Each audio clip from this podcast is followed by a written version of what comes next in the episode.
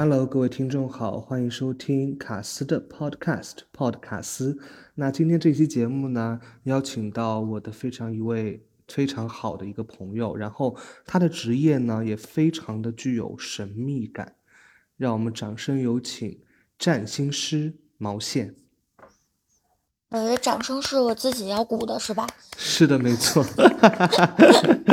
就是其实说到占星师这个职业，其实很多人都很好奇，可能有一部分人没有接触过这样一个职业，对吧？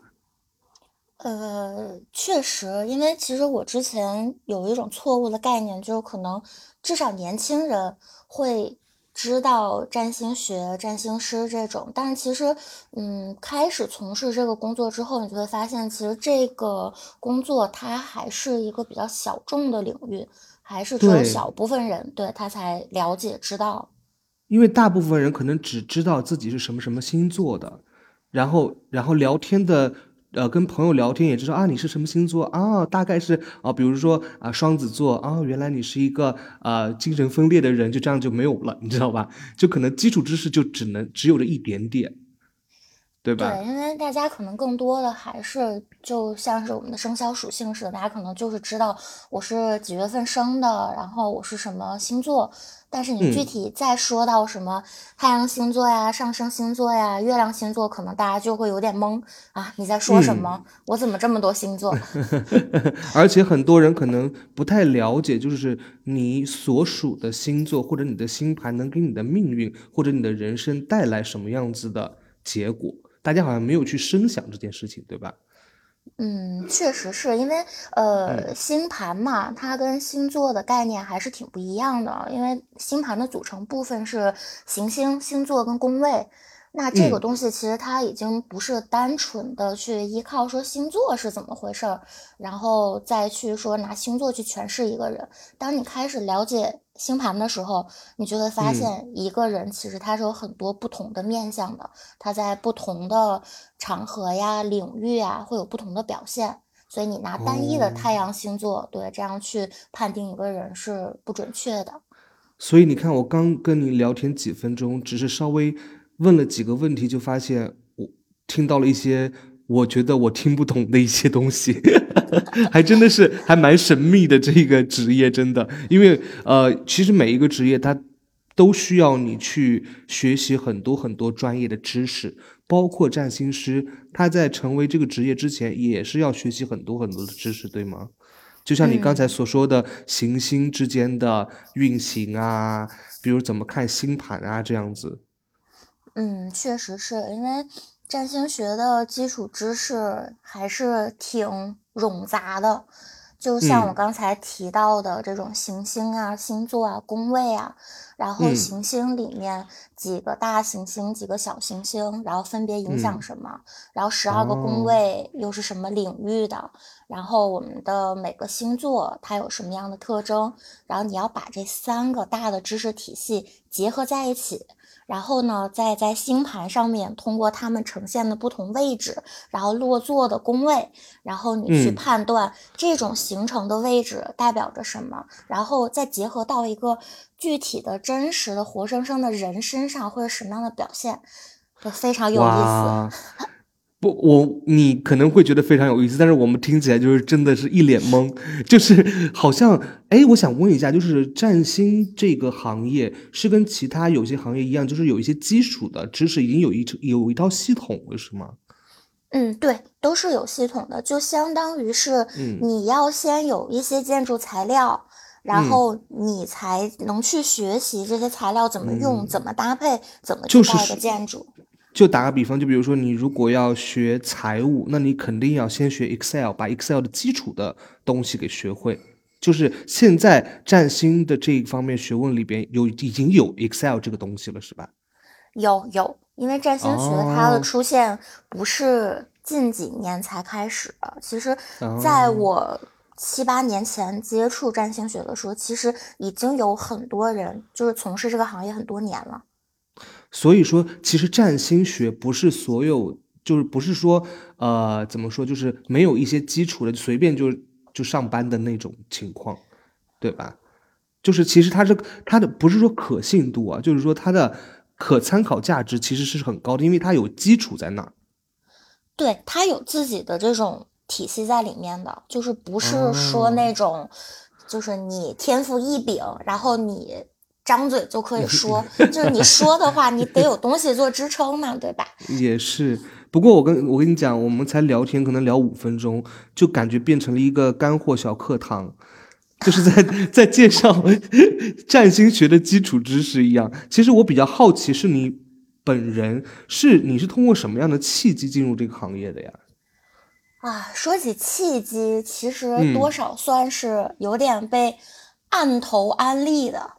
就非常有意思。对，就我有一个特别好的女生朋友，就差不多是嗯。一五一六年的时候吧，她那个时候其实也是呃自己在自主学习，然后接触占星学的领域，并且开始从事这种职业的这种占卜工作。但是呢，也是处于她事业的一个起步期。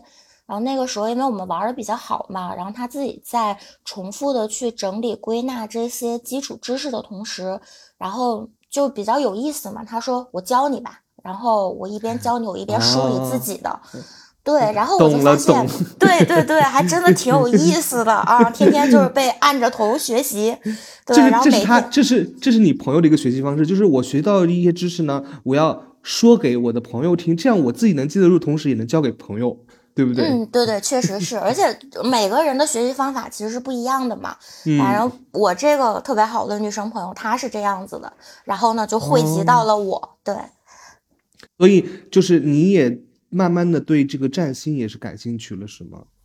呃，其实一直都是感兴趣的，只不过我七八年前的状态，就像是现在咱俩聊天，然后你给我的反馈是一样的，就觉得哇，好神奇，好有意思，哇，知识体系好好庞大。天哪，原来这个星座是这样的！天哪，原来还有什么星盘是什么东西？就是一门学问是吧？啊，对的，就是它不是不是我们原来想象中那种一看哦，星座运势就完事儿了。啊，哎，那其实说到这个，它是一门学问。其实占星在这个社会上，很多人就是可能有信一半的，有不信一半的，就是。可能有的人就只是单纯的朋友之间聊天，说啊你是什么星座啊就过了。有的人可能会信这一方面，就比如说这个月的运势会给我带来什么，或者今年二零二四年我会我的我比如说我是双子座，那我有什么有什么运势，有什么需要规避的东西。其实真的有一部分人是相信这一方面的，有一部分人可能不相信。就是那不相信的人当中呢，有就有就是他很容易，你这样子职业会被会有所歧视，就会觉得啊，你这个肯定是骗人的，怎么怎么样子的？那你你你的工作当中会有遇到这样的情况吗？啊，说到这个就很有意思了，就是确实接触过。很多他一开始不了解、不相信的，呃，但是好在啊，好在就是我还没有遇到，就是那种歧视的，对，直冲 面门，就是说你就是诈骗，没有，还还没还没遇到过，对，但是那嗯，很有很有意思的，嗯。嗯，你你先问嘛，你想问？对，这个节目是我主导的，所以你的话不要太密集。啊，我既然是这样，那哎，我有事要忙，我先走了吧。我想问一下，就是说，呃，一开始找你去咨询的人，他就是不相信，大概小心翼翼的比率大概是多少？嗯，其实。这个东西是看你是以什么样的形式来运营你的这个工作的，呃，我遇到过最多的不相信的情况是，差不多一七年的时候，然后我参加过一个早期的那种市集，就相当于是线下的，然后在那个市集上面，其实我是频繁的、大量的接触了很多不同的年龄、性别、职业的人，嗯，他们只是路过。他看你啊，你在占卜，他们就说你这算命啊，对他们其实是好奇加上不相信，但是呢，有的人的好奇心会让他们驻足围观，然后他们会因为好奇心感兴趣去听，然后听到了觉得哎自己还挺认同的这种反馈的内容，然后他开始相信是这样子。所以其实占星学它因为有庞大的基础知识的，呃，就是。怎么说？赋予你的力量，所以基本上不相信的人在咨询之后都会变得有所相信，是吗？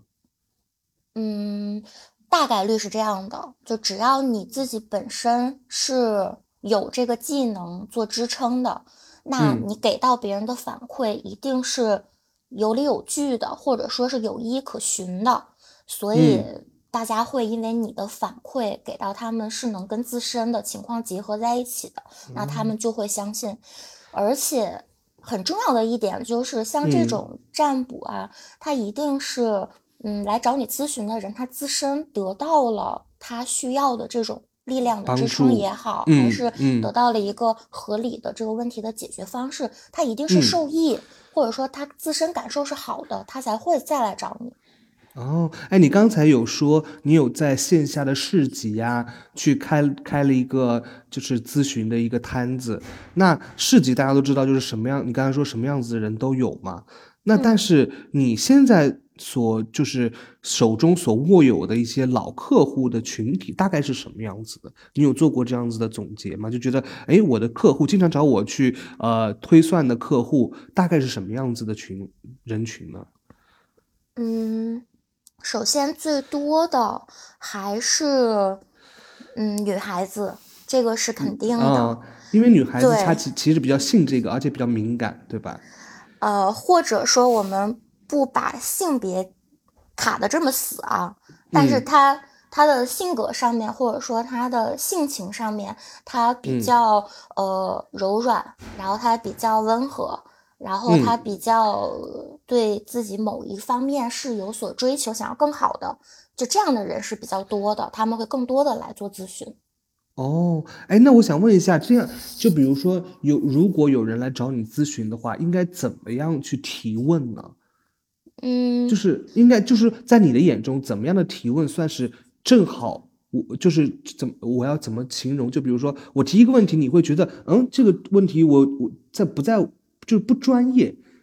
你懂吗？就是说我要怎么样提问才会才才会让你觉得 OK，这个问题我可以帮你解决啊？这个问题其实就比打个打个比方，就比如说嗯，那个我向你咨询，我说我二零二四年哪个月会赚大钱？这个事情是不是就这个问题是不是就不专业？呃，可以啊，这个问题完全可以解决，就是他在占星学中是有具体的方式可以对应到解决这个问题的，这是这是肯定可以做到的。所以问，所以问什么样的问题都可以是吗？对，但是呢，我们要严格一点的去看一下这个问题。就如果说你 今年他真的没有哪个月份说你一定要发大财的话，嗯，那我也不能去。帮你偷或抢，对吧？哦，哎，那那你的客户里面有没有有没有问的一些问题，会让你觉得莫名其妙，就是很奇葩的问题的？呃，奇葩的问题倒算不上，因为其实大家在不了解的前提下，他有的时候问的问题确实没有办法去拿到他想要的答案。所以我会提前让大家先把想问的问题告诉我，我会帮他合理的规划，告诉他怎么问，或者说你到底想解决什么样的问题，我会把他的核心诉求问清楚，然后再开始做占卜。对，但你要说很奇葩的问题，其实也有，尤其是这几年比较频繁出现的，就是关于自己宠物的一些问题。哦，宠物的问题，对，是非常想到的。是非常有意思。其实第一次开始接触这种问题的时候，因为那也算是我的老客户了嘛，然后我们也认识五六年的样子了，所以都比较熟。我说那这样吧，嗯，这一问我们先不当做正经的占卜来看，你试着问，然后呢，我尝试着从答案中去去找。然后他说行，然后一尝试，然后加上后面的这个事情的反馈，然后给到就是。哦，原来关于宠物的咨询也是可以做的，然后发展到现在，就是他们家的狗狗为什么不吃饭了，然后为什么不睡觉，然后为什么拉了软便，然后为什么新买的狗窝它不喜欢，然后甚至到我现在想给它买狗窝，有两个选择，哪个它可能更喜欢？哇，哎，其实其实我有看一些台湾地区的综艺啊。它就会有一些什么宠物心理咨询师，或者是什么宠物理疗师这种，好像他们也是做这样子方面的，这样这样方面就是宠物方面的一些问题。就是我我有记得印象很深刻，就比如说呃上一个节目，一个宠物宠物咨询师直接就拿了一个什么盘，一个莫名其妙的盘，然后让女明星带着自己的宠物去，然后然后嗯就是类似于从在宠物和理疗师之间进行一个交流，就等于是宠等等于是宠物理疗师做一个翻译的那个那个感觉。就是所以说，占星这方面也涉及到这个这样子这种宠物理疗这方面的吗？对，宠物理疗这个只是大家把跟宠物相关的这种可以使用的占星方法，把它单独拎出来了。嗯，其实它在所有的这种占卜方式中都是有可以去依循和对照的方式。然后我觉得你刚才，嗯，我觉得你刚才提到了一个词，我是特别认可的，它叫做翻译。嗯，其实我一直觉得，就是占星这个学问，作为占星师来说，嗯，你更多的作用其实就是翻译，就是你将大自然的这种行星的运行的轨迹带给到发问的人的启示，你在中间其实就是翻译，你把星星要说的话翻译成我们可以听懂的话，转述给有问题的人，有提问需求的人。星星是那个 star 星星啊，不是那个哦那个星星啊，不是那个吹胸的，开个玩笑了。那个其实我觉得，如果说玄玄幻一点的话，就是比如说呃，因为各个行星运行导致地球上的磁场会发生变化，那就跟吸引力法则一样，就是你如果向宇宙散发的磁场。然后导致宇宙回回馈给你的磁场，因为行星的运动而做改变的话，那就需要占星师去告诉你这个行星影响了你什么样的磁场，你应该做什么样的事情，是这样子，大概笼统。我我我在我的理解好像是这样子的意思，是吗？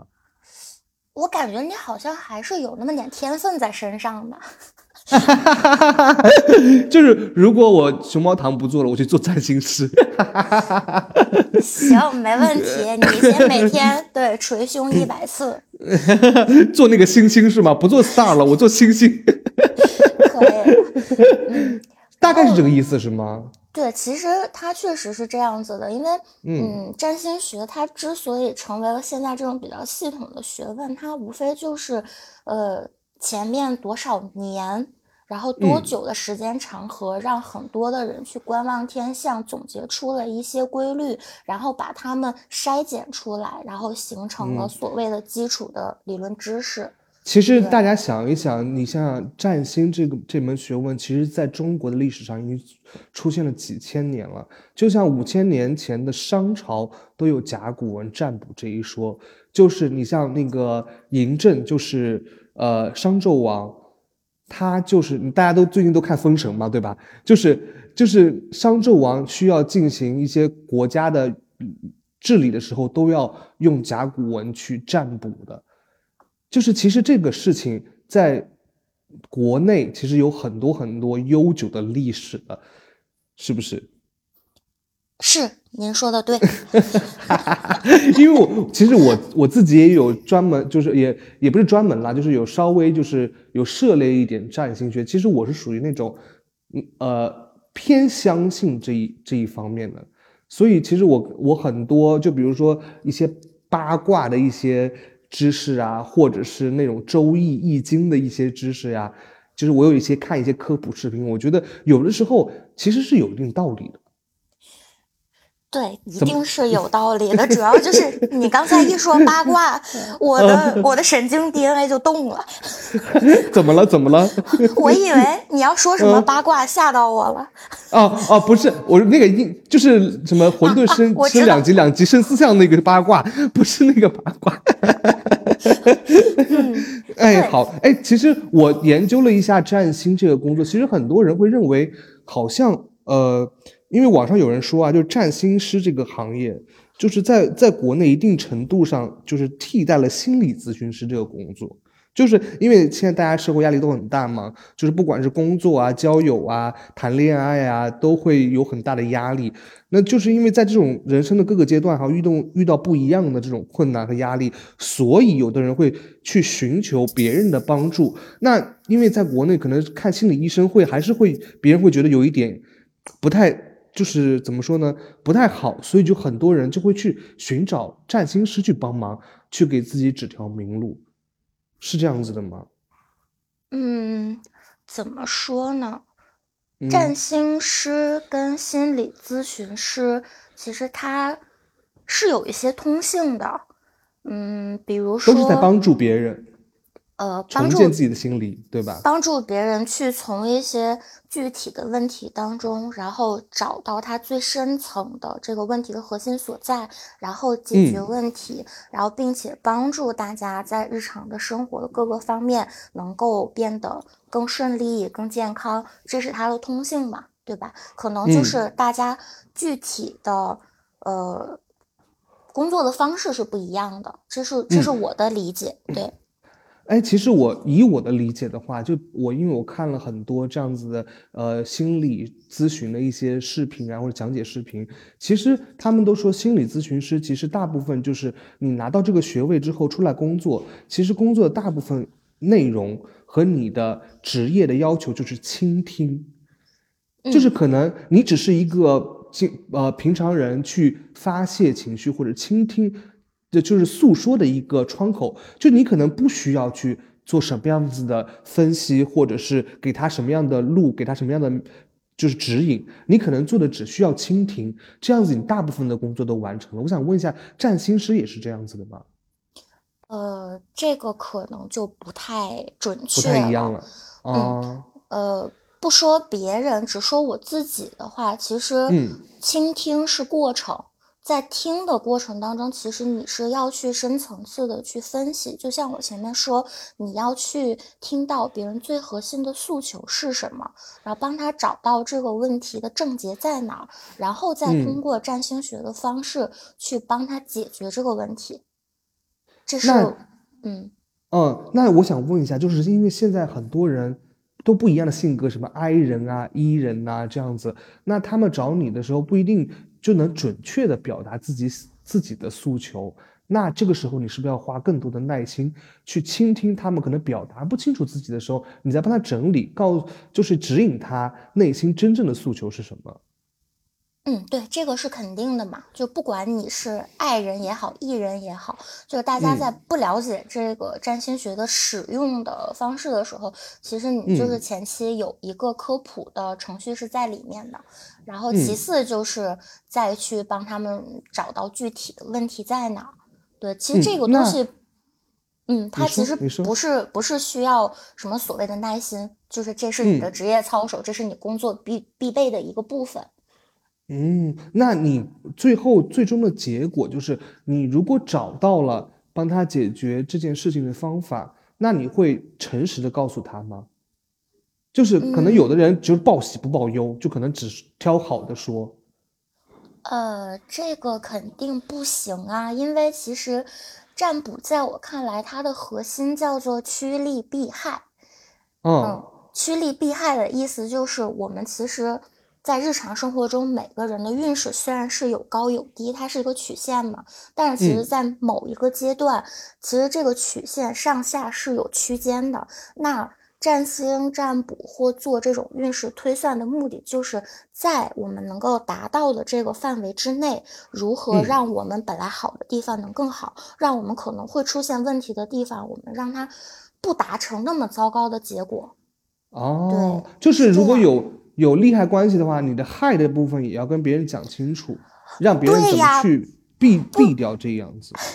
不然你只啊告诉他好的地方，然后他可能会出现问题的地方，你一点不跟他说，那他避不掉，然后他的整个的护生活的过程还是会遇到问题，那你根本就相当于没有帮到别人嘛，对吧？你反哦而可能给他施了一个障眼法，让他过度的觉得哇，我。前途一片光明，我前片光明对，一条 一条平整大路，我就随便跑吧，怎么翻跟头都行，那肯定不可以啊。就翻着翻着可能就摔到摔死了，就是这样子。反反正就是对，有危险，有需要注意的地方是一定要提得起，他要占更大的篇幅跟比重去向别人阐述清楚，可能什么条件下会出现什么样的问题，然后在出现这种条件的时候，你就要警惕了。然后你要做什么去规避它，或者说你尽量不要做什么去引引发或触发这个事件。哎，那我想问一下，那如果平常去找占星师去占卜的话，那会得到一个很具体、很具体的明示吗？就是就打个比方，就比如说我找你占卜，我说那个我可能一月份，我什么时候通过什么什么方式，我能赚到可能一万块钱这样子，有那么具体吗？呃，具体的金额、数字、日期这种的，在某一些占卜方式中是不适用的。呃，但是如果比如说你想要说我在一月份的时候，我通过做什么可以激发我的财运，让我能够尽可能多的去呃挣钱、获得财富、获得收益，对，这种是可以做到的，是可以给你明确的。对，是可以给你明确的指导的。好，你不要问了。那我想说，采访结束之后，我我我我们私聊。哎，那其实那其实这样子的话，其实应该又应该更多的人为了自己的生活、工作和爱情能变好，会更多的寻求占星师的帮助，那就会成为你的老客户。那现在是不是呃新客户就会？比较少，就是找你去咨询，而基本上咨询多的都是老客户呢。嗯，其实因为因为因为你你只有了解了、确定了你占星师是怎么样去帮助你的，才会去询问更多的。就比如说我我找你一次，你告诉我怎么样才能积累财富，哎，我积到了，那我下一次我就可能问你我的爱情怎么样，或者我的家庭怎么样，或者我的事业怎么样，就会不断的去。让自己的生活想变得更好，嗯，人都是这样心理嘛，对吧？对，这里面其实是有两个问题的。首先就是你你你所谓的新客户啊，就是我一般说就是新的朋友嘛，他们其实更多呃来找到我的方式也是我的老客户推荐的。嗯，对，其实大家是会因为自己。就是收到了好处，或者说得到了正向的反馈，他觉得有作用。那他在生活中，他关系比较好的朋友，或者说他看到有需要，可能他觉得我能够帮助到的话，他就会把他的朋友推荐过来。哦，哎，那在你的职业生涯里面，不管是新客户还是老客户啊，就是有没有让你印象深刻的客户啊，能跟我们分享一下吗？因为我很好奇，因为你接触各种各样不一样性格、不一样生活的人。肯定会有一些让你印象深刻的事情吧？嗯，呃，肯定是有的，因为其实，在嗯四五年前吧，那段时间做占卜的时候，是遇到过，